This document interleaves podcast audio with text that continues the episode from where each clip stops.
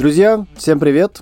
В эфире Алекс Цибульник, Kanban коуч и Алексей Пикулев. Создатель онлайн-школы по доверию, ведет телеграм-канал In Team with Trust, Agile Coach, Kanban тренер. Алексей, привет. Привет. И сегодня поговорим про доверие в командах, организациях, зачем это. Но для начала наша излюбленная рубрика – это знакомство с нашими друзьями. Где тебя точно не ждут? Меня уж точно не ждут, наверное, в организациях, которым доверия не надо.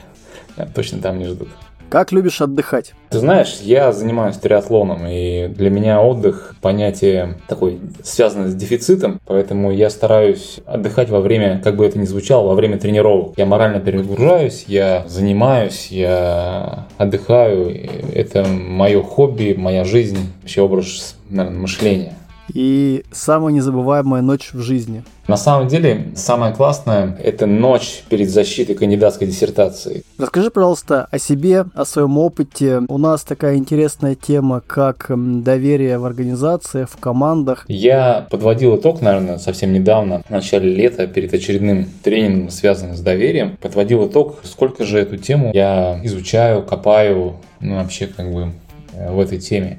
Получается, уже вот идет шестой год. За это время я от э, такого легкого знакомства подготовки к какому-то, я уже даже не помню, к воркшопу, погрузился настолько, что сейчас могу сам говорить о том, там, рассуждать о важности, придумывать инструменты и говорить вообще, насколько мы, люди, там, команды, организации, насколько мы сейчас владеем, понимаем, осознаем важность этой темы. Вот, уже вот практически 6 лет прошло. Почему я туда пришел? Поскольку я работал на тот момент agile коучем, мы так или иначе сталкиваемся с командами, да, и просто на самом деле возник какой-то запрос, а вот как нам быть с доверием? И я, копнув в тему, да, понял, что на самом деле вот мне, как э, коучу, ну, на тот момент нечего предложить заказчику. Я понял, что нет инструментов на самом деле таких вот которых я могу, как скрам-мастер, как коуч, использовать в ежедневном режиме, да вообще даже как мы, как команды можем использовать. И начал эту тему изучать, и появился первый инструмент, я просто его придумал, который назвал там Team Trust Canvas и неожиданно взлетел. Взлетел то, что я его, ну, не знаю, написал статью про него, вот говорю, ребят, такой инструмент. И он взлетел, начали мне просто там коучи со всего мира писать, слушай, классно, дай нам переведи. И, соответственно, этот первый инструмент, он просто пришелся, видимо, вовремя ко двору. Я понял, что, блин, классно, что есть возможность э, теперь проводить какие-то воркшопы, разговаривать на эту тему с командой. И, соответственно, вот с этого момента начал эту тему больше, больше больше копать. Мы уже говорим не просто про доверие в команде, а говорим про доверие в организации, говорим про доверие к себе, да, то есть про уверенность. Мы говорим про развитие доверия как некий процесс, да, что он имеет много уровней, что можешь использовать эти инструменты в зависимости от зрелости команды, от организации. Но самое главное, что мы начинаем про это говорить не как про какую-то абстрактную модель, что вот, да, доверие надо развивать, а говорим про конкретные шаги, что мы можем сделать. Пойти поговорить и пойти там поговорить с менеджментом, да, что вот доверие это важно, что доверие не завоевывается в одну сторону и так далее. Вот с этого момента началось развитие этой темы. На самом деле вопрос очень сложный и он очень нужный для нас, для всех. Давай начнем все-таки с какого-то базиса. А все-таки что такое доверие в команде и организации? Вот какому определению сможем дать этому понятию? Что это? Ну, если вот честно погрузиться в определение доверия, доверия в команде, мне на самом деле нравится вот эта фокусировка, потому что она четко задает границы, да. Для меня на самом деле, в зависимости от э, моей, можно сказать, зрелости в этом вопросе, определение доверия менялось. И для меня сейчас, последние, наверное, несколько лет, для меня доверие в команде – это возможность быть уязвимым перед теми людьми, с которыми я работаю, и понимание или прогнозирование, что за эту уязвимость мне не прилетит обраточка какая-то там угроза, да. Вот мне нравится определение доверия в таком ключе, да, то есть доверие можно определить как передача возможности человеку сделать тебе плохо. Мне она очень нравится, да, она совпадает да, так, с моей конфигурацией доверия. То есть это возможность быть уязвимым перед э, вот этой вот группой экспертов, командой, ну, в зависимости от нашей зрелости. И понимание, что за эту уязвимость, в эту уязвимость мне никто не надавит, не нажмет, что мне не страшно. Тут совмещается и, с одной стороны, моя смелость, да, моя вера в себя и смелость, что я не боюсь этого. С другой стороны, ожидание взрослости, наверное, к моей уязвимости, да, взрослого отношения, что мне за это ну, не прилетит. Никто не воспользуется моей уязвимостью ни сейчас, ни завтра, ни послезавтра. И вот, наверное, доверие, построенное на уязвимости, вот из моих наблюдений, оно самое, с точки зрения, если зрелости, самое высокое, да, то есть когда каждый из нас этого не боится. Причем вот эта вот уязвимость, она может быть разной глубины, неважно на самом деле, потому что главное вот именно иметь возможность открываться. Знаешь, у меня возник такой интересный вопрос. Смотри, а как ты считаешь, вот люди бывают, знаешь, понимаешь, разные, да? Кто-то готов показывать свою уязвимость, кто-то не готов. А скажи, пожалуйста, доверие строится только на том, что нужно там показывать уязвимость или быть уязвимым, или строится еще на каких-то принципах или на каких-то вещах в сообществе, в команде, в организации? С моей точки зрения, доверие в команде, оно основано то есть оно можно выделить несколько уровней, да, уровней, ну, давай говорить, зрелости или уровней развития доверия. С моей точки зрения, первый уровень, он на самом деле основан на таком больше на недоверии. То есть, когда недоверие, то есть я не доверяю моему окружению, моей команде, людям, которые работают.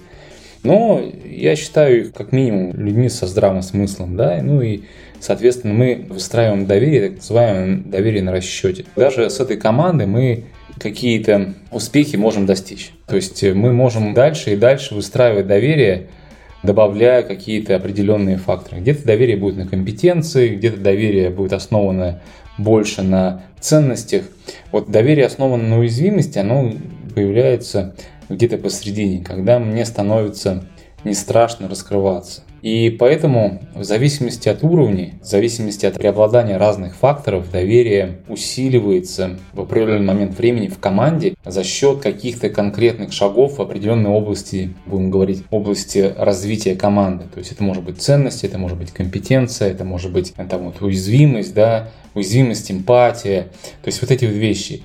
Разные команды, разные факторы в определенный момент играют первичную роль. Поэтому, на мой взгляд, нельзя говорить о том, что даже собравшись вот с нулевой точки зрения зрелости и опыта работы команды, там нету доверия. Да, оно есть, оно больше базируется на наших взаимных ожиданиях. То есть мы ожидаем, что люди меня каждое утро бить не будут. Ну, я условно говорю, это психологическая безопасность появляется. И критиковать не будут. И чем больше мы накапливаем опыт, тем больше мы взаимодействуем с друг другом. Как мы взаимодействуем, наши коммуникации, наши потоки информации, как мы открываемся. Соответственно, включают, ну, либо не включают те факторы, влияющие на развитие нашего доверия.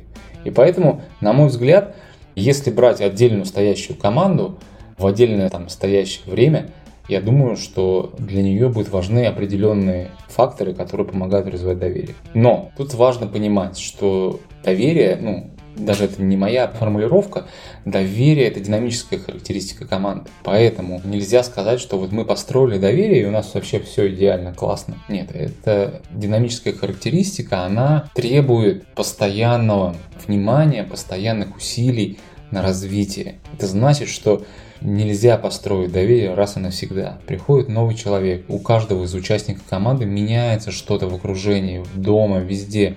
Это оказывает очень сильное влияние. И, соответственно, мы должны понимать, что вот эти вот изменения, они влияют в том числе и на наш уровень доверия внутри.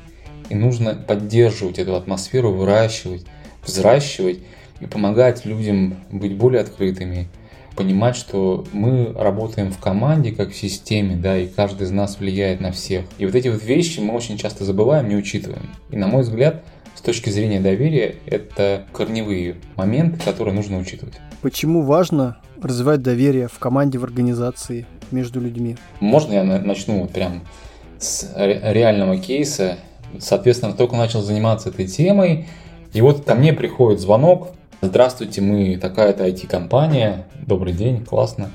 Мы знаем, что вы читаете тренинги по доверию. Я говорю, здорово, да. Вот. Есть тренинг не по доверию, а тренинг по инструментам, которые помогают развивать доверие. Да, мы хотим такой тренинг, научите нас. Я говорю, хорошо, а зачем? Они говорят, нет, это вы нам за... скажите, зачем нам доверие. То есть, и вот мы там в течение получаса дискутируем, значит, с представителями HR-департамента, да, не знаю, как его назвать, и вот они меня спрашивают, а зачем нам доверие? Я говорю, ребят, я не знаю. Я не могу дать вам ответ, зачем вам доверие, потому что вы работаете внутри компании. Это вы должны мне объяснить, зачем вы это э, хотите вкладывать туда деньги, инвестиции. Ну и, короче, тренинг не получился. И я понял, что на самом деле это, наверное, краеугольный камень всех вот этих вот тренингов, не знаю, инструментов, всей моей деятельности объяснить или дать какую-то логическую цепочку, зачем нам доверие. Да? Я начал, э, на самом деле, пошел по практическому пути, начал собирать примеры, кейсы, когда компания на самом деле находила ответ. Находила ответ, а зачем нам это? И у меня получилась такая вот, не знаю, коллекция ответов, которую я периодически сверяю вот с аудиторией, которая находится в нашем информационном поле, в нашем канале, да. И вот что интересно, на самом деле компаний очень много и ответов тоже очень много, да. Но я могу в качестве там примера привести, что самое частое, да, всплывает, вот особенно в последние периоды, что самой частой причиной, почему либо зачем компания говорит, нам нужно доверие. Что-то попадает. В первую очередь попадает открытость и решение конфликтов. Да? То есть э, многие говорят, что с доверием повышается вероятность разрешения конфликтов на ранних стадиях, используя стратегию сотрудничества. И я понимаю, что это на самом деле важно и здорово, что компании понимают, что каждый конфликт это по сути экономическая составляющая, да, то есть имеет экономическую составляющую. Чем дольше затягивается конфликт, тем больше денег мы теряем. Начиная от того, что время и там, не знаю, сила участников конфликта, может быть предмет конфликта очень денежный для компании, да.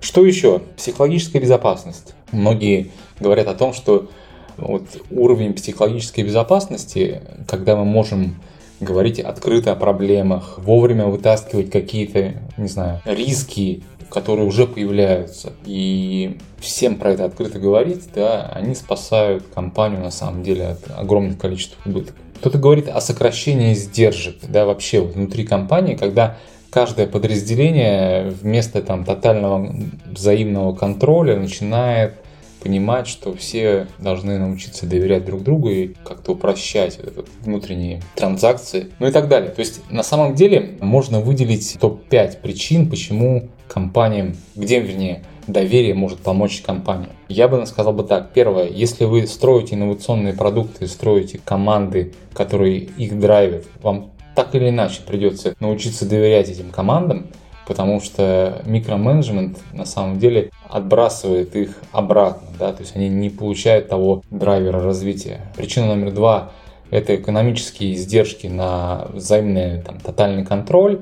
Микроменеджмент убивает на самом деле огромное количество идей, и самое главное, что они являются центром потерь для любой компании. Если вы смотрите на любые agile практики, да, которые должны перестроить вашу структуру, вы также должны научиться доверять людям. Если мы говорим про безопасную среду, когда мы хотим вовлечь людей в процесс, мы хотим новые идеи, новые возможности развивать, да, то есть без доверия здесь тоже никак. Наверное, последнее – это скорость принятия решения, да, то есть э, за счет того, что мы доверяем людям, мы быстрее принимаем решения, и мне нравится здесь вот цитата от э, Стивена Кови, младшего, что скорость реализации любого проекта зависит от уровня доверия. Насколько мы доверяем, это наша скорость э, реализации проекта. Все. Вот такие основные причины. На самом деле понятно, что у каждой компании они свои, и когда все начинается, я имею в виду, начинается какой-нибудь там проект по развитию доверия внутри, я всегда хочу ответ, услышать ответ на вопрос. Зачем нам это сейчас? Зачем нашей команде это сейчас? Я хочу услышать ответ от ребят, которые находятся внутри команды. Я хочу, если это на уровне организации, хочу услышать ответ от руководителей компании. Зачем? То есть вот если мы прописываем ценность доверия, там, не знаю, клиентам, зачем? Что сейчас не устраивает? Именно вот этот вот ответ на вопрос «зачем?» оно служит драйвером всех изменений. Потому что помимо того, что мы должны слушать клиентов, мы должны что-то внутри поменять. Да? если мы не хотим ничего менять, мы никогда не услышим голос клиентов, не знаю, и они нам не будут доверять, и мы им не будем доверять. Вот такие мои причины, наверное. Я услышал такие вещи. Действительно, доверие помогает нам э, проще идти в некие изменения. Если у нас э, высокое доверие, то мы минимизируем сопротивление любым изменениям.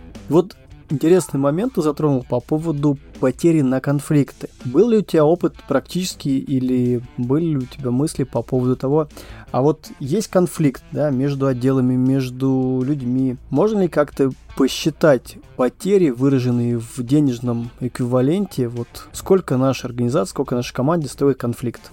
Да, конечно. Мы делаем такие расчеты ну, то есть вот я рассказывал, что читаю тренинги, мы такие делаем прям расчеты на разборе любого кейса, конечно. Там порядка 10-12 составляющих, которые можно учесть с точки зрения косвенных потерь, которые мы несем как организация с точки зрения конфликта. То есть в зависимости от того, на какой он стадии находится, а конфликты бывают на разных стадиях, соответственно, мы можем посчитать экономическую составляющую. То есть я говорю, что это можно учесть и количество времени, затраченного участниками конфликта, да, сколько времени они потом находятся в стрессе и там, в фрустрации. Не дай бог, если это затянувшаяся стадия, кто-то уходит после конфликта. Это одни составляющие. Вторая составляющая, наверное, такая, второй блок – это качество решения, принятого во время конфликта. То есть, если мы выходим, то есть стратегии э, разрешения конфликта могут быть разные, если мы выходим в сотрудничестве, когда мы совместно вырабатываем что-то новое, то есть вот для меня конфликт – это на самом деле классная штука. Для меня это сигнал, что в наших процессах, во взаимоотношениях, в, не знаю, в нашей структуре что-то идет не так, и вот эти вот индикаторы, симптомы конфликта, когда мы начинаем сталкиваться, обсуждать, даже ругаться, то есть это симптом о том, что текущие процессы нас не устраивают. И вот если мы выбираем стратегию сотрудничества, когда мы меняем текущую структуру и переходим на что-то новое, это значит, что, возможно, мы улучшаем процесс. Если мы выбираем другую стратегию разрешения конфликтов, когда мы перестаем друг другу доверять и просто тупо давим и побеждает тот, кто выигрывает, ну, например, кто сильнее, соответственно, возможно, это решение для всей системы неправильное. Мы не учли разные мнения. Вот. И для меня, наверное, самое страшное, что зачастую компании поступают и выбирают стратегию разрешения конфликта именно такую. То есть мы не принимаем разные точки зрения, мы выбираем, кто сильнее. Не знаю, кто сильнее, кто главнее. И вот в нашем просто турбулентном мире, вот, который меняется очень быстро, это очень часто приводит к огромным потерям.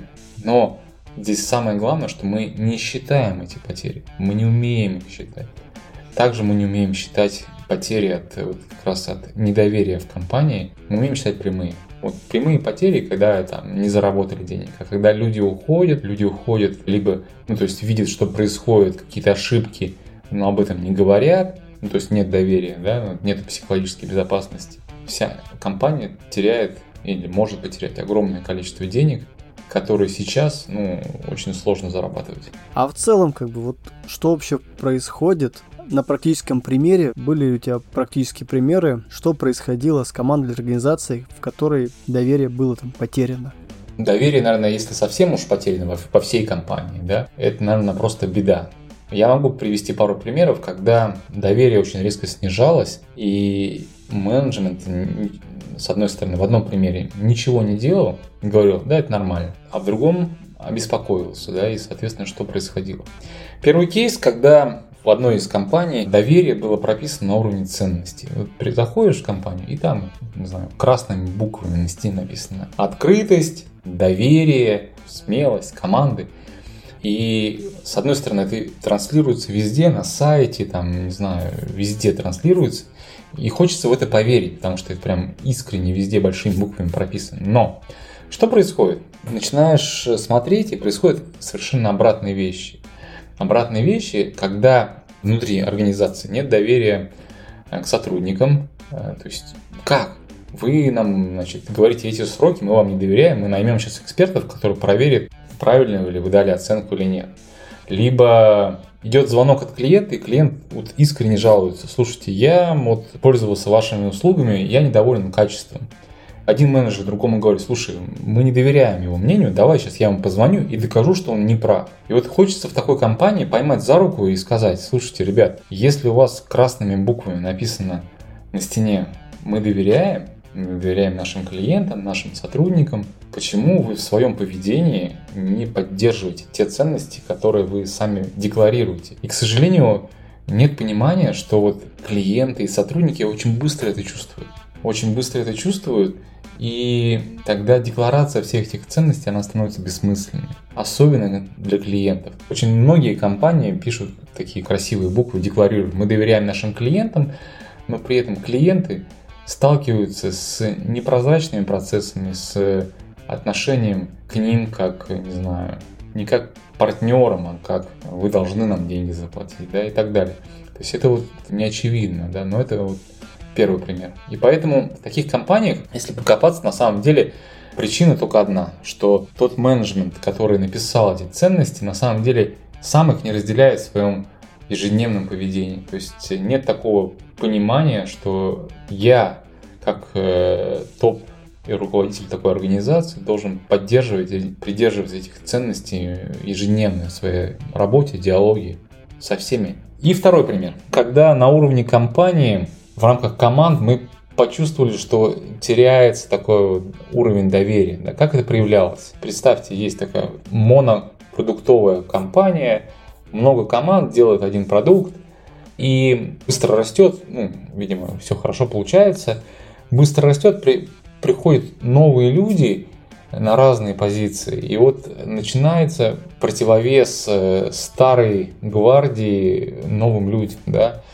нет доверия на уровне компетенции. Соответственно, одна команда делает, другая команда видит, что сделали неправильно, и вместо того, чтобы просто пойти и сказать, ребят, давайте договоримся, как это нужно сделать, то есть вот разрешить этот конфликт несоответствия, они начинают друг за другом проверять и переправлять. То есть вместо того, чтобы мне там делать какие-то новые вещи, я переписываю старый код, ну, так уж если айтишными терминами говорить, старый код за соседней командой. Что делает в ответочку соседняя команда? Ну, конечно же, она будет переделывать за мной. И резкое падение производительности внутри, вообще вот целиком всей этой группы, всей этой команды большой, оказалось тем, что мы не доверяем компетенции нашим коллегам. И казалось бы, ну, ребят, ну, сели да поговорили, сели да договорились, сели и там, не знаю, выработали какое-то общее решение. Но вот поскольку все в большом напряге, да, оказалось в какой-то момент времени, что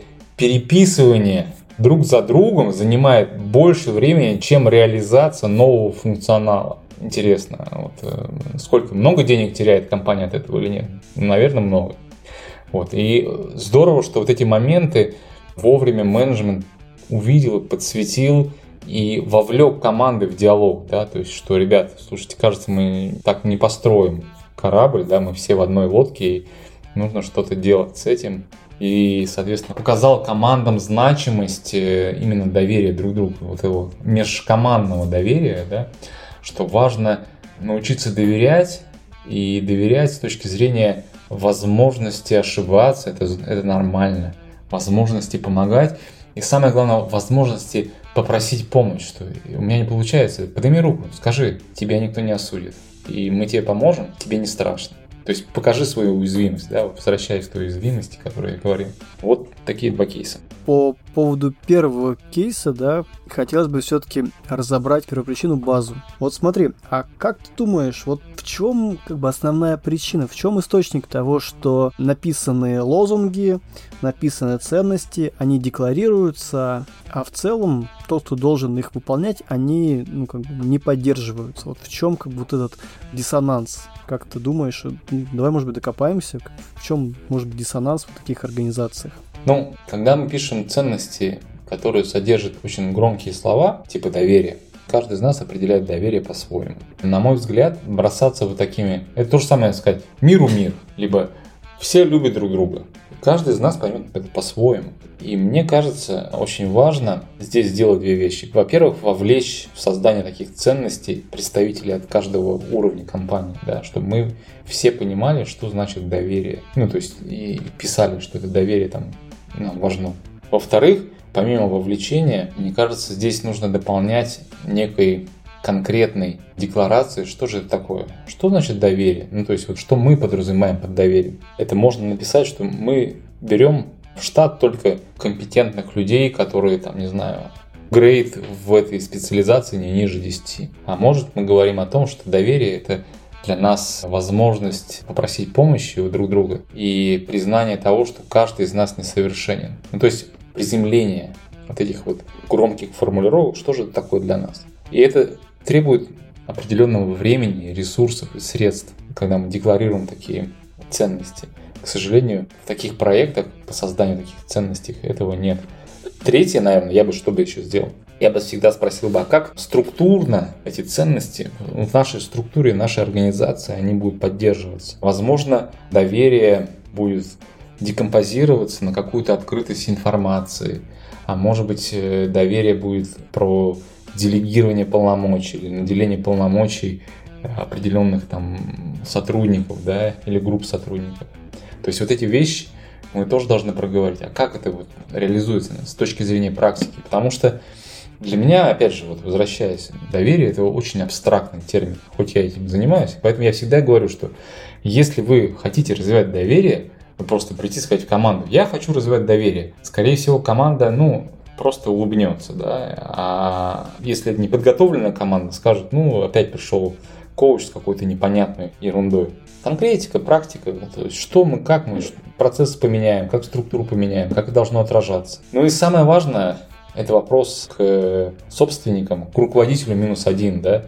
А как эта ценность повлияет на ваше поведение? Что изменится в вашем поведении, чтобы эта ценность заработала? Потому что люди, находясь внутри организации, всегда будут смотреть в первую очередь на поведение руководителей. Если эта ценность не находит отражения там, в их поведении, в ежедневной коммуникации, она не приживется никогда, на мой взгляд.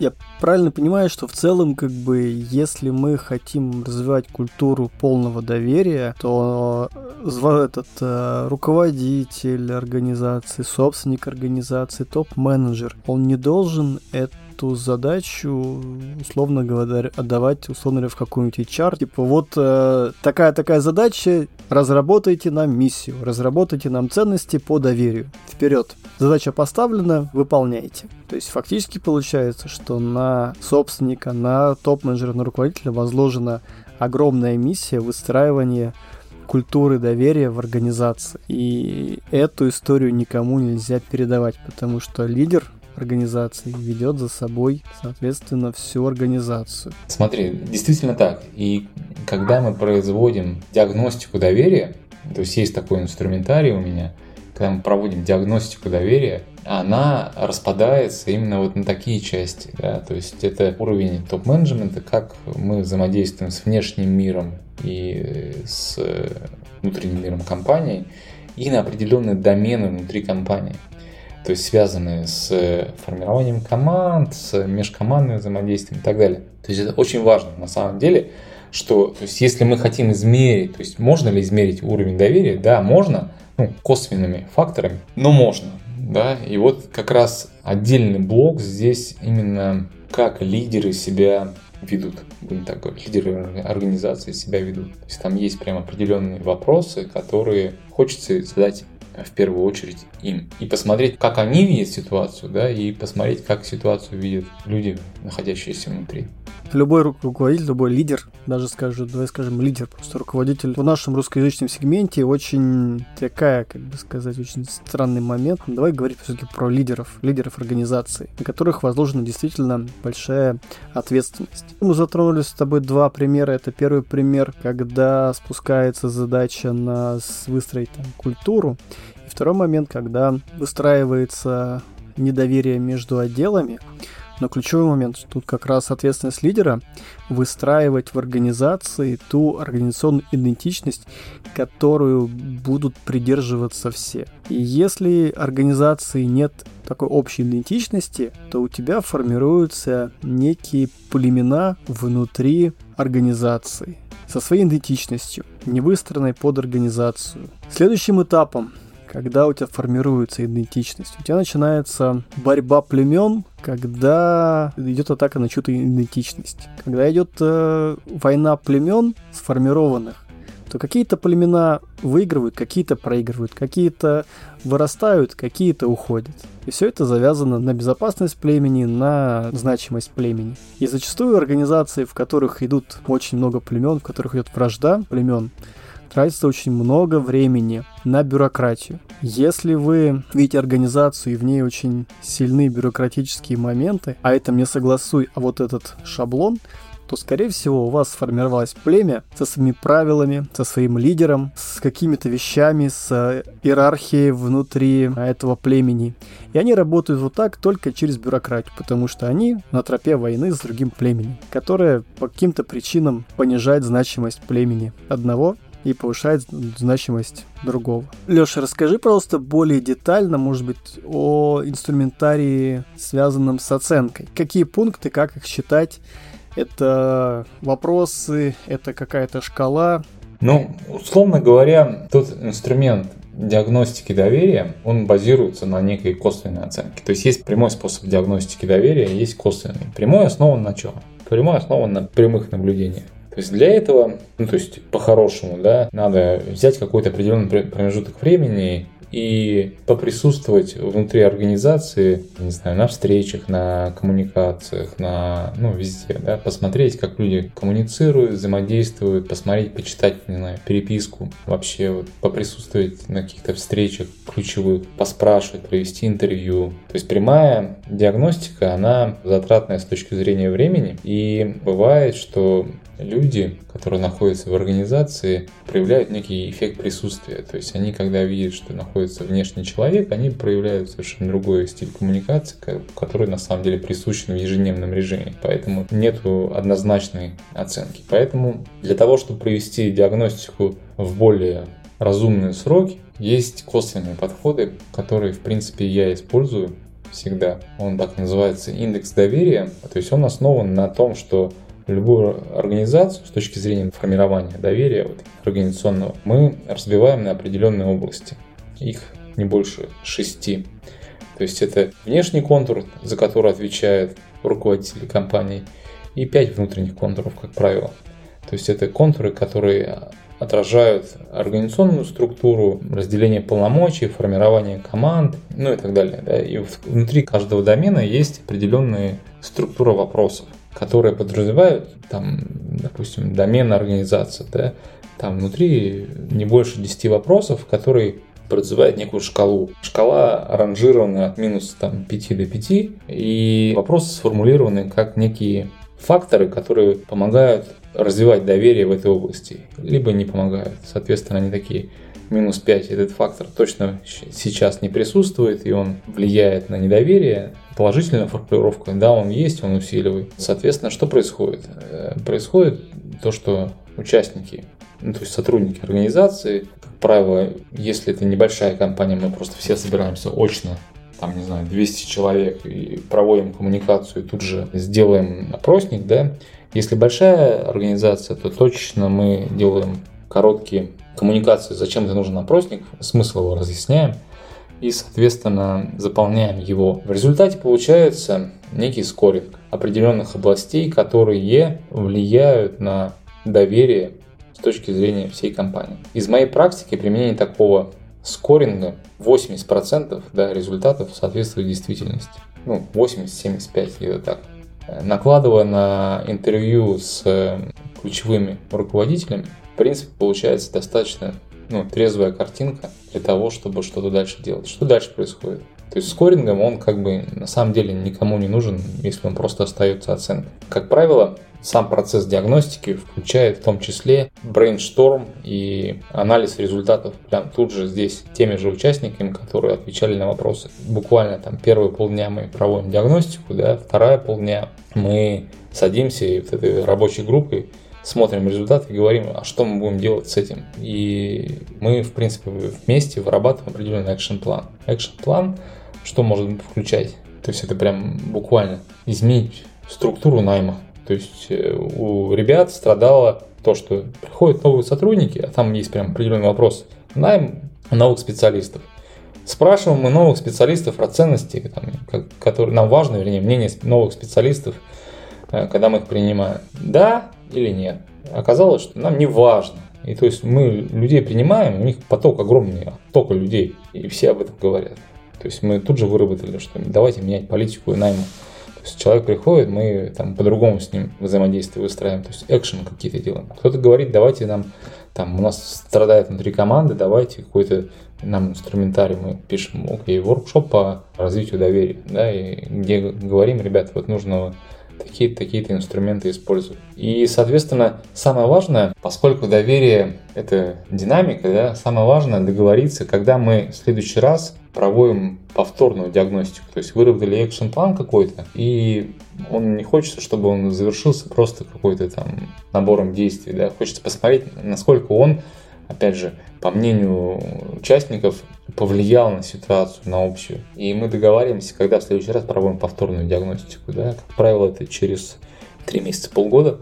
Смотрим динамику изменений показателей, фокусируемся на что-то другое. Как правило, выборка людей, участвующихся в повторной диагностике, она тоже другая, да, если большая компания, чтобы не заякоривать первых людей, первых участников, ну и так далее. То есть вот такой вот динамический процесс, он в принципе как бы выработан как алгоритм. Понятно, что как любой алгоритм, особенно в таких сложных вопросах, он где-то плюс-минус ошибается. Многие люди просто устав от каких-то опросников везде там отмечают, а, все хорошо у нас, на самом деле все плохо, не веря в вовлеченность, да, там, не веря в какое-то изменение.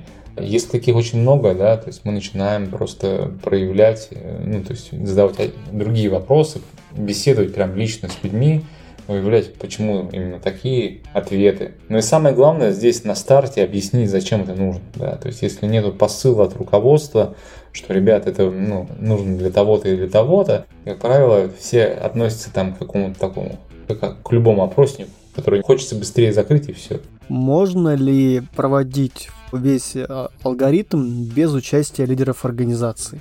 Нет, нельзя. То есть там сама, сама опросник построен на том, что есть вопросы, которые адресованы только им. И его нельзя проводить вот именно отдельно потому что он не покажет ту картинку, которая на самом деле есть. А как мне, как специалист уровня Т-6, я понимаю, допустим, что на уровне там моего, на моем уровне как бы возникают проблемы с недоверием, большое количество проблем. Я понимаю, что с этим нужно сделать. Как мне, находясь на уровне Т6, донести до топов, что необходимо работать с нашим доверием? На самом деле, я не знаю как потому что он очень специфичный, зависит от организации. Если у меня есть возможность открыто сказать, что есть проблемы с доверием, и меня за это не побьют, наверное, с доверием, что все-таки что-то ну, более-менее. Если у меня есть возможность какой-то, там, не знаю, эскалации этих улучшений, это тоже здорово. Но, как правило, у нас этого нет, да.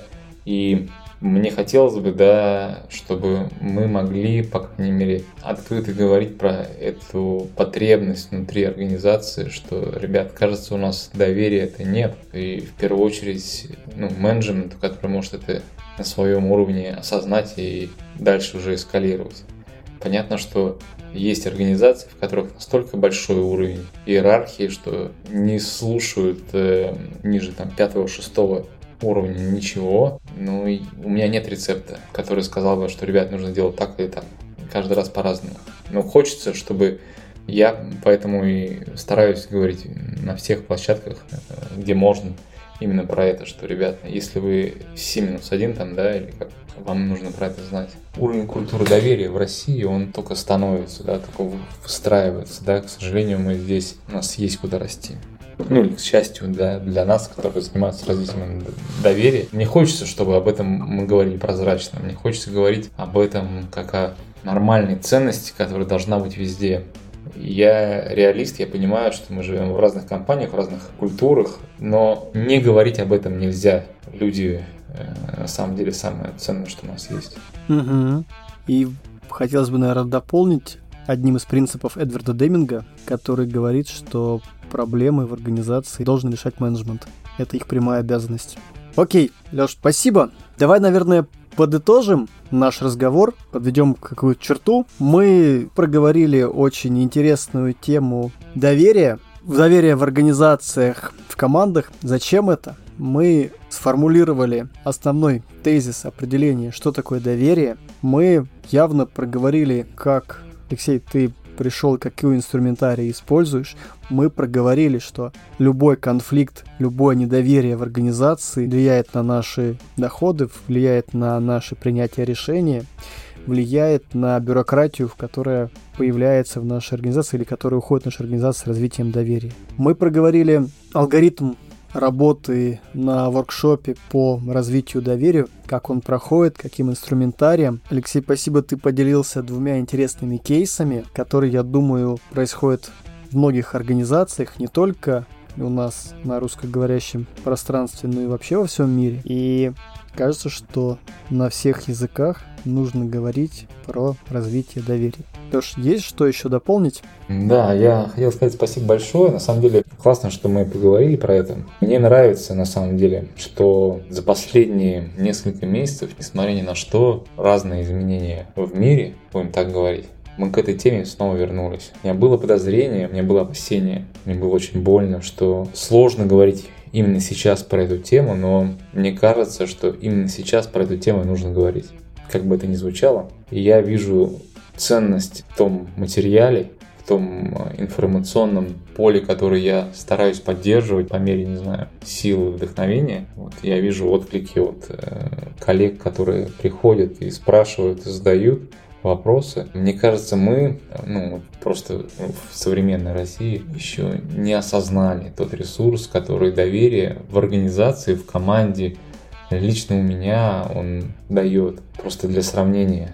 Вот, если говорить про уровень межличностного доверия в обществе, у нас по оценкам так вот средневзвешенных, если из 100%, да, 100% я доверяю каждому встречному мы находимся, у нас уровень межличностного доверия в обществе около 25-27%. Есть страны, в которых приближается к 70, да, максимум это Дания, там, мне кажется, это прям огромная дельта, которую можно восполнять, да, то есть зная, как доверие может изменить взаимоотношения внутри компании, внутри общества, меня это просто вдохновляет, что мы можем что-то улучшить. И это классно.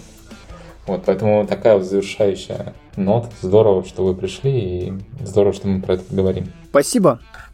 Друзья, сегодня был в эфире Алексей Пикулев, создатель онлайн-школы по доверию, создатель, автор телеграм-канала In Team We Trust, Agile Coach, Kanban тренер. Леша, спасибо. Спасибо, что пришел. Пока. Пока.